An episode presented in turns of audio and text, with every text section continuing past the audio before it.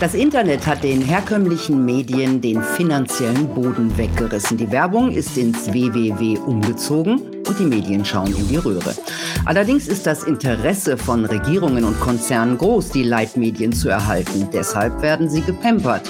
Google, Gates, Facebook und auch der Staat buttern Millionen in die klammen Medienhäuser. Und das Geld ist gut angelegt. Jedes große Thema wird ganz im Sinne von Politik und großen Institutionen geframed. Hinterfragen? Nein, danke. Aber die Subventionen sind nur ein Grund für das kolossale und gemeinschaftliche Versagen der Altmedien. Mehr gibt's jetzt in einem Best-of meiner klugen Gäste, zum Beispiel die wichtige Rolle der Nachrichtenagenturen. Jetzt den Punkt Preradovic.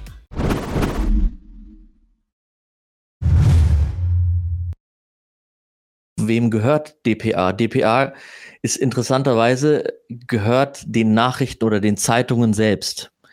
Ähm, die zahlen in einen Topf ein ähm, und da kann man sich fragen, äh, wer entscheidet bei DPA sozusagen, was als Nachricht rausgeht und was nicht. Und da gibt es eine Redaktion, ähm, die das entscheidet. Das sind alles Redakteure, die auch bei den Mainstream etablierten Medien gearbeitet haben. Äh, also keine unabhängigen Köpfe, sondern alles Leute, die ganz genau wissen, wo auch ihre Grenzen liegen. Und ähm, diese Leute entscheiden darüber, ja, was hundertfach in Deutschland abgedruckt wird. Also das passiert ja in einer Gleichzeitigkeit. Das ist unglaublich, was für eine Macht diese Agenturen haben.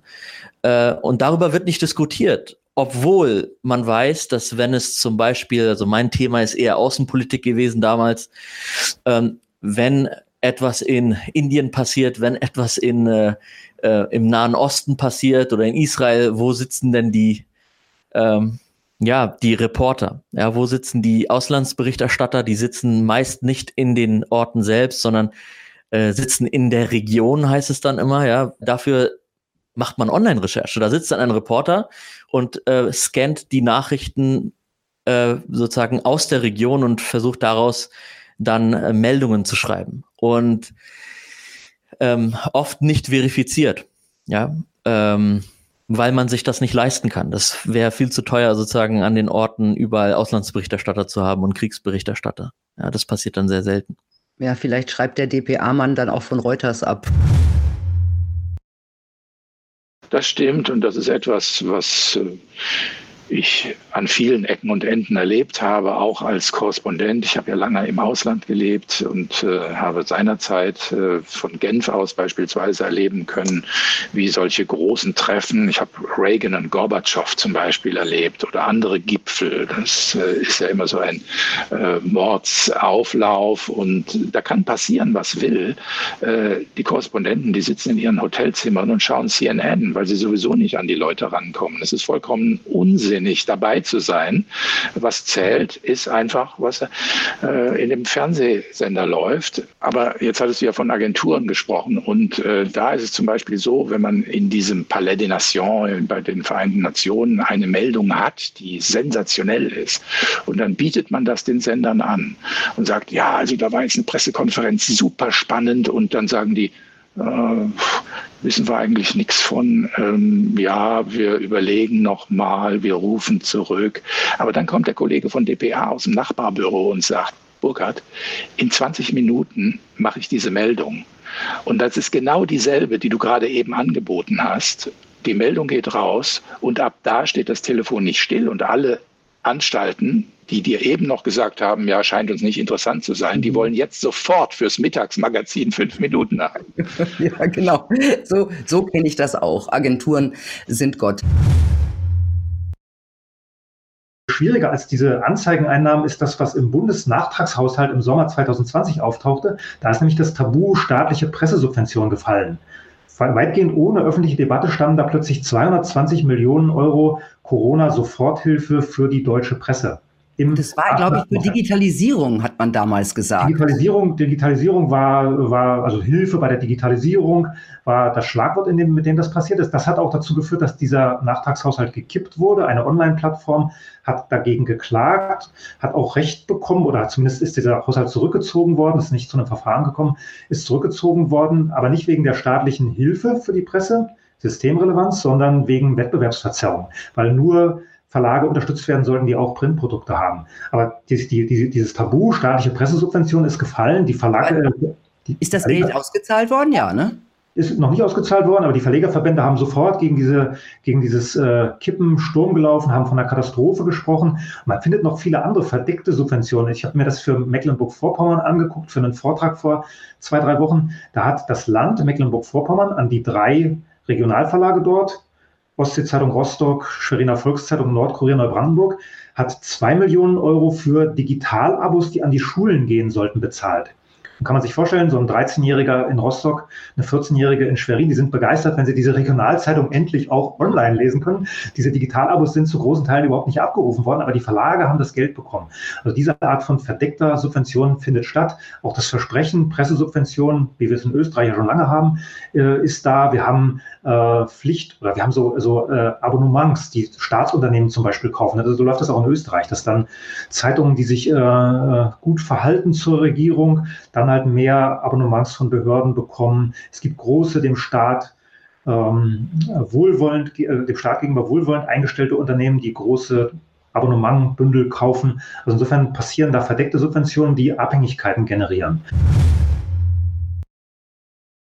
staatlicherseits äh, wurde da was geschaffen, um Journalisten, darum geht's nämlich, äh, Journalisten mit Informationen zu versorgen, ganz gezielt, äh, um äh, angefangen eben mit der Gentechnik, um da Skepsis auszuräumen. Äh, und dann kriegen, wenn immer äh, zu irgendeinem wissenschaftlichen Thema, was jetzt dieses Science Media Center interessiert, äh, irgendwas rauskommt, was öffentlich wirksam sein könnte, dann machen die direkt schon äh, eine Zusammenstellung von Infos zu dem Thema, auf die sich äh, Journalisten stützen können, haben äh, eine Liste mit O-Tönen von Wissenschaftlern, die das Richtige sagen dazu, so dass äh, ein Journalist, der sich nicht näher damit befassen äh, will oder kann, äh, direkt schon alles da rausholen kann, O-Töne nehmen mhm. äh, und äh, das äh, die, die meisten von diesen äh, Science Media Centers sind entweder direkt oder indirekt über staatsnahe Stiftungen vom Staat bezahlt. Äh, also schon sehr sehr, sehr fragwürdig, wenn eben äh, staatlicherseits die Medien äh, so gesteuert werden in Richtung, äh, das ist die richtige Wissenschaft und das ist die falsche Wissenschaft. Also sehr anrüchig finde ich das. Das ist seit sehr langer Zeit bekannt, dass Beate Baumann vor allem in Richtung der Medien das Feld für die Kanzlerin so frei hält, dass dort keine zu kritischen Zeitgenossen sich über Medien einschalten können und damit hohe Quoten erzielen. Mhm. Können Sie Namen nennen? Äh, ich möchte nicht mit Namen anfangen. Wissen Sie, wenn man drei Namen sagt, dann ist der vierte vielleicht wichtiger gewesen. Alle, die das betrifft und die das jetzt anschauen und anhören, wissen Bescheid. Aber Sie reden von Journalisten aus den großen Medien, die man kennt. Ja. Aha, die Merkel kritisch waren und dann von, vom Büro Merkel aufs Abstellgleis ge gesetzt wurden. Wie, äh, hat, wie ist denn das vonstatten gegangen? Na, äh, wichtiger ist ja Folgendes. Es sind ja doch die Redaktionen, die von Frau Baumann angewiesen werden, bestimmte interessante Gäste, die die Vielfalt, die wir angeblich in der Debatte wollen, garantieren, nicht mehr einzuladen, weil sie nicht Merkel-Anhänger sind. Mhm. Und das heißt, diese Leute sind seit äh, in den letzten 16 Jahren aussortiert worden und ähm, dürfen ihre zuvor wichtigen Jobs nicht ausführen? Die arbeiten zum Teil online als Gründer eigener kleinerer oder größerer Unternehmen, aber sie haben keine Möglichkeit, gedruckt zu werden und keine Möglichkeit, in Talkshows einmal eine Meinung anzubieten, die nicht von der Mehrzahl der Teilnehmer auch vertreten wird. Wie ist es Ihnen in den letzten 16 Jahren ergangen in Sachen Talkshows? Ja, das sind ja nicht 16 Jahre, bei mir sind es 10 Jahre. Das war das Erscheinen meines Merkel-Buches und da wurden sehr schnell alle Kontakte abgeschaltet. Das heißt, Sie haben es am eigenen Leibe erlebt, das System Baumann-Merkel? Ja. Ein wesentlicher, ein wesentlicher Faktor dabei sind die, sind die Public Relation Firms, die großen. Das heißt, sind diese Firmen, die professionell die öffentliche Meinung bilden, die das machen dadurch, dass sie großen Einfluss haben auf die Medien, auf alle Medien, wenn man weiß, diese Treffen, die es da gab im vorigen, im 2019 in London, wo 1500 Spitzenjournalisten äh, und Leiter von, von äh, großen Plattformen, Medienplattformen sich getroffen haben und gegen Fehlinformationen sich verschworen haben gemeinsam. Das, die wollen dagegen kämpfen. Das haben sie gemacht, bevor es losging. Die News-Initiative, genau. Ja, genau. Und das, diese, die, solche Geschichten, das ist lange, lange vorbereitet und da ist viel, viel Geld investiert worden. Das ist ja eine gewaltige Industrie mit zigtausenden von Mitarbeitern, diese PR-Firmen. Lauter kluge Leute, Psychologen, Soziologen, Statistiker.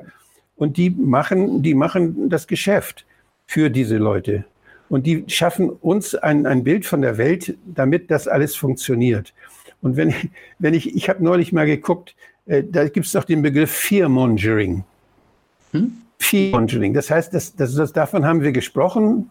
Die Angela Spelzberg, also Lauterbachs ehemalige, und, und ich, wir haben damals immer von, von Fear-Mongering gesprochen, als die, äh, die WHO Angst machte und, und man uns die Pandemics aufschwatzen wollte, die, die Impfung damals schon. Da sagt er, das ist Fear-Mongering, ihr macht uns Angst, nur damit wir die Spritze nehmen. So, sowas ist ja jetzt auch wieder geguckt. Und dann habe ich mal, das war damals völlig klar, dass das benutzt wurde, um was zu verkaufen. Und wenn man jetzt guckt in, in Cambridge Dictionary, da ist Fearmongering auch wieder drin. Fearmongering sind solche Leute wie wir, die Angst machen vor Medikamenten. Die haben das einfach umgeschrieben. Wenn man Angst macht vor den öffentlich empfohlenen Maßnahmen, dann ist das Fearmongering. Das heißt, mit, die haben wirklich überall geguckt, dass sie das, was wir denken, das, was wir nachschlagen können bei Google, das, was wir finden in den Zeitungen, dass das auch immer mehr stimmig wird, dass das alles wasserdicht wird, dass da ein Bild entsteht, was uns völlig in eine Welt schiebt, die so ist, wie die das gerne haben wollten.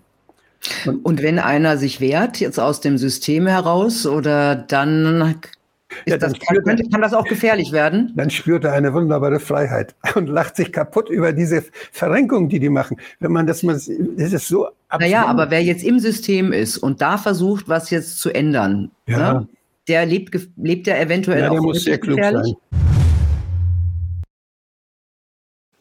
Zunächst einmal sind natürlich die transatlantischen Verbände sehr, sehr wichtig. Das ist ja ein richtiges Netzwerk, das in Deutschland in ganz Europa gepflegt wird, wo auch Politiker und Journalisten eingeladen sind und entsprechend eben ausgerichtet werden, so möchte ich es einmal sagen.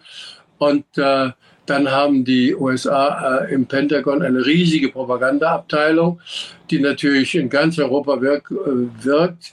Ich wollte die Zahl nicht glauben, aber sie ist also von einem äh, AP-Chefredakteur ja bei Wikipedia nachlesbar, dass es etwa 25.000 Leute sind, die eben US-Propaganda betreiben.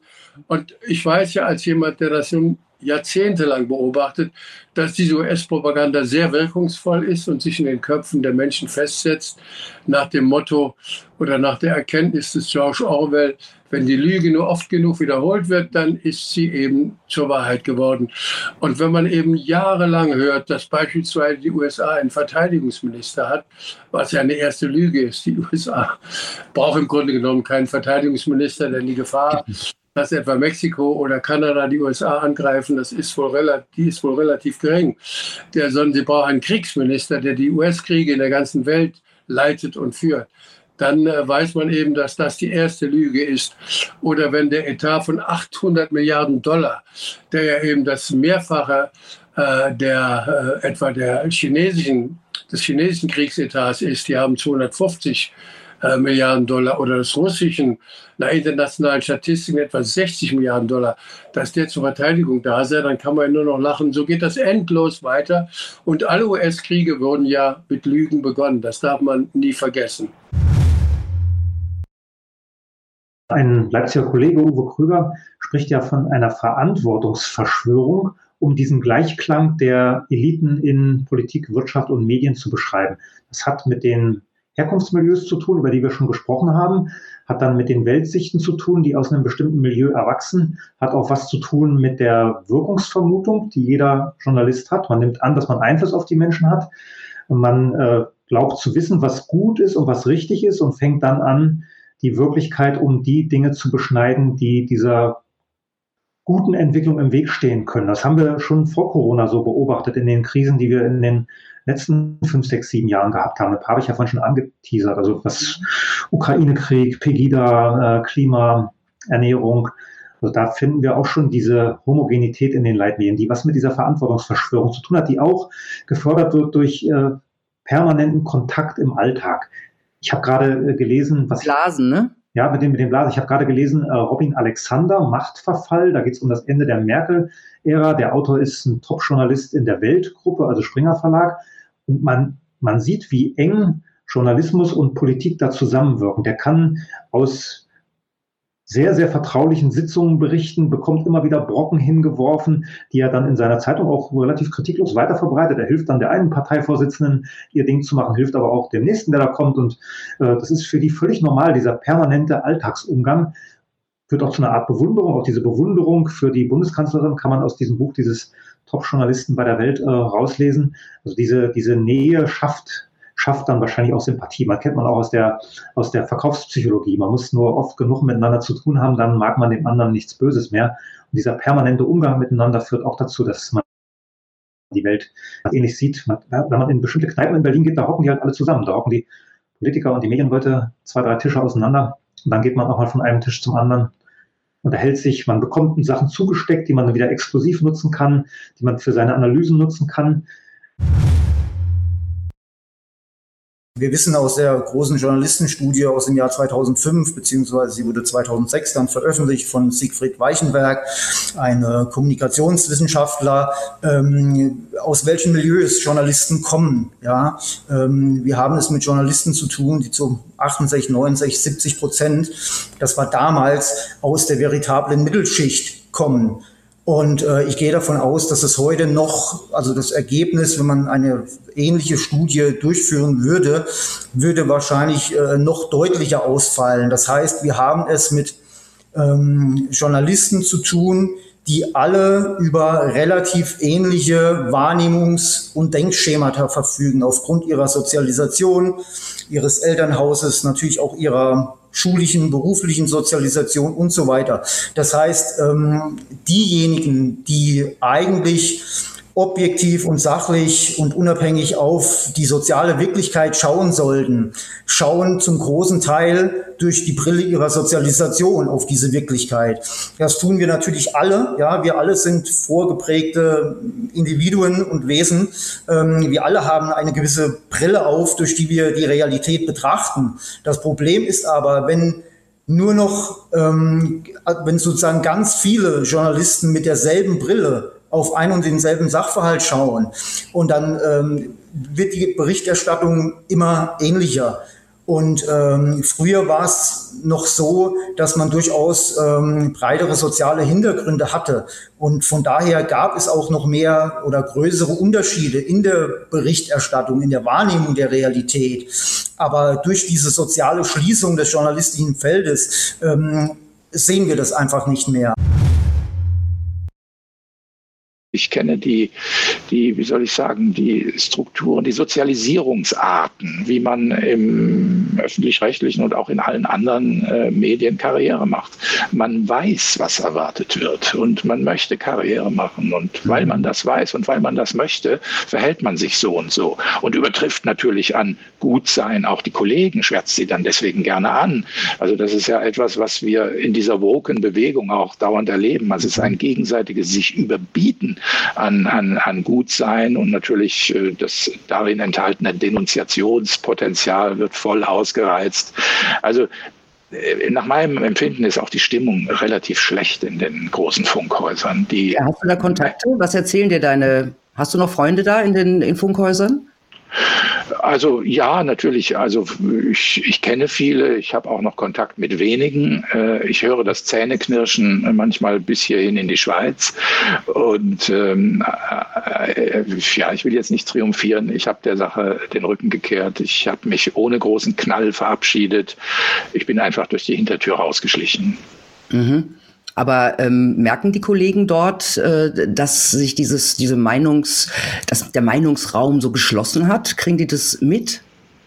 Naja, es gibt ja nicht die Kollegen, manche merken, mhm. ich bekomme Zuschriften, erstaunliche Zuschriften äh, von, von manchen. Ähm, ich weiß nicht, ob ich es verraten soll. Ja, doch, ich darf es verraten, weil er macht es ja. Also ähm, einer der früheren äh, Sprecher des Deutschlandfunks, äh, Station Voice, jeder erkennt sofort seinen sonoren Sound, äh, wird bei uns Station Voice jetzt sein. Also Kontrafunk klingt auch ein bisschen wie Deutschlandfunk mhm. und Kontrafunk will auch ein bisschen wie Deutschlandfunk sein, aber wie der frühere Deutschlandfunk. Also der Deutschlandfunk, der seriös, knapp, kurz und no, no, no nonsense war, wie die Engländer mhm. sagen. Mhm.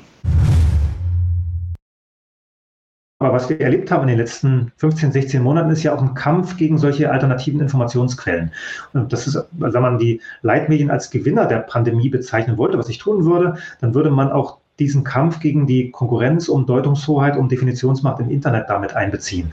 Das beginnt bei Kontosperrungen, bei Kündigungen durch Fundraising-Dienstleister, geht dann weiter über Sperrungen von YouTube-Kanälen, über Löschen von einzelnen Videos und mittlerweile ja bis hin zu Landesmedienanstalten, die auch wieder von uns bezahlt werden. Aus unseren Rundfunkbeiträgen werden die Landesmedienanstalten finanziert, eigentlich dazu da, Privatrundfunk zu kontrollieren. Mittlerweile über den neuen Medienstaatsvertrag, der seit November 20 in Kraft ist, auch äh, dazu befugt, solche Angebote wie dieses hier zu beaufsichtigen. Und diese Landesmedienanstalten schicken Mahnbriefe an alternative Medienplattformen mit dem Hinweis, die journalistische Sorgfaltspflicht sei verletzt worden. Das betrifft zum Teil dann Meinungsbeiträge, wo man sich fragt, hey, was soll da jetzt journalistische Sorgfaltspflicht sein? Betrifft Beiträge, wo man zig Quellen findet, wo man sagt, okay, äh, da haben jetzt Menschen nach bestem Wissen und Gewissen recherchiert, was sollen die noch tun? Betrifft aber interessanterweise nicht alles, was man traditionelle Medien oder Leitmedien nennen könnte, da gibt es die entsprechende Aufsicht nicht. Da gibt es diesen Presserat, also eine Selbstkontrolleinrichtung,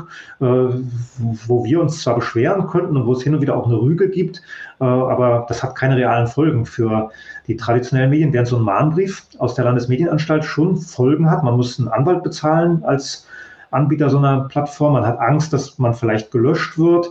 Man muss äh, Zeit und Personalressourcen investieren, um sich mit diesem Angriff auseinanderzusetzen. Das lenkt dann wieder ab von der eigentlichen Produktion. Vielleicht verliert man auch die, ganz die Lust. Insofern haben wir auf vielen Ebenen Angriffe gegen alternative Plattformen, die uns im Moment ja, also mir zumindest immer noch das Gefühl geben, dass ich mich informieren kann. Ich kann ja äh, Leitmedien meiden und mir Dinge zur Impfung oder zu PCR-Test oder zu was auch immer zusammensuchen im Internet. Äh, offenkundig zielt dieser Angriff in Richtung alternative Plattformen auf vielen Ebenen genau darauf, dies zu verhindern. Und dann hätten wir tatsächlich etwas Gelenktes, was man wahrscheinlich nicht mal mehr Demokratie nennen könnte.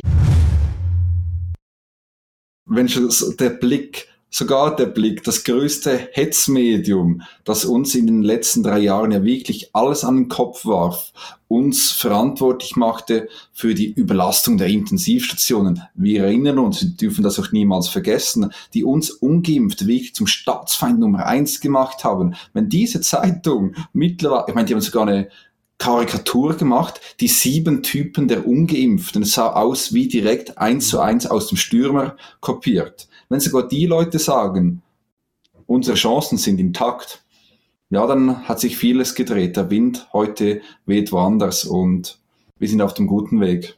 Ja, nicht nur das. Ich meine, ihr habt sogar im Blick mit eurer Kampagne, mit der Nein äh, zu Maßnahmenkampagne, ein Gratis-Inserat gewonnen, ja. Und du warst sogar ähm, im öffentlich-rechtlichen Fernsehen in einer, das war, glaube ich, eine Live-Diskussion, oder? Ja, das war so bei Blick, die machen immer bei jeder Abstimmungsvorlage ein Konter pro Konter eins gegen eins. Und da war ich dann da und habe debattiert gegen die Pro-Seite, also gegen die Schwurbler. Und jetzt ja zum ersten Mal, also ich meine, das musst dir vorstellen, das, das gab dann ein öffentliches Voting, wo die Menschen abstimmen konnten. Wen hat, wer hat sie mehr überzeugt? Wir, äh, die bösen rechtsextremen Nazis, was auch immer Schwurbler, oder die Wissenschaft? Und wir konnten gewinnen mit 57 Prozent der Stimmen. Und das gegen, gegen wen bist du denn angetreten? Gegen wen bist du denn angetreten? Gegen einen Politiker der FDP, gegen einen Liberalen, der wieder Verschwörungstheorien brauchte, die üblichen Angstkampagnen. Ja, ohne die Verlängerung könne man keine Medikamente gegen Long-Covid produzieren. Also ja, die Leute glauben den Scheiß nach wie vor. Oder ja, wir brauchen eine gesetzliche Grundlage, die Maßnahmen haben sich bewährt, eben das übliche menschenverachtende alt-narzisstische Gebrabbel. Und ja, da konnten wir dann gewinnen gegen diesen FDP-Typen. Und wie du gerade gesagt hast, diese Talkshow, das war nicht irgendeine, das war die größte Talkshow der Schweiz, die SRF Arena. Ich meine, kannst du dir vorstellen, jemals äh, Wodark oder Bhakti beim ZDF in der Haupttalkshow? Okay. Unvorstellbar, aber wir in der Schweiz, wir konnten das vereint mit den ganzen mit der ganzen Kraft dieser Bürgerrechtsbewegung in der Schweiz bewerkstelligen, dass wir mittlerweile in den großen Arenen uns duellieren können. Und ja, darum bin ich auch so optimistisch, dass diese dringend notwendige schonungslose Aufarbeitung hier in der Schweiz gelingen wird und wir dann so einen globalen Dominoeffekt der Freiheit auslösen können. Gibt es Hoffnungen für die Altmedien? Ich sehe da momentan ziemlich schwarz. Möglicherweise liegt die Chance bei den Unabhängigen, also bei uns. Wenn wir stärker werden und ein echtes Gleichgewicht zu den anderen, dann wird es schwieriger zu vertuschen, auszulassen und blind den offiziellen Erzählungen zu folgen. Und das liegt auch in eurer Hand. Unterstützt die Alternativen, die es euch wert sind, damit alle Meinungen wieder gleichwertig nebeneinander stehen und sich jeder Bürger eine fundierte eigene Meinung bilden kann. Ich wünsche euch eine gute Zeit. Bis bald.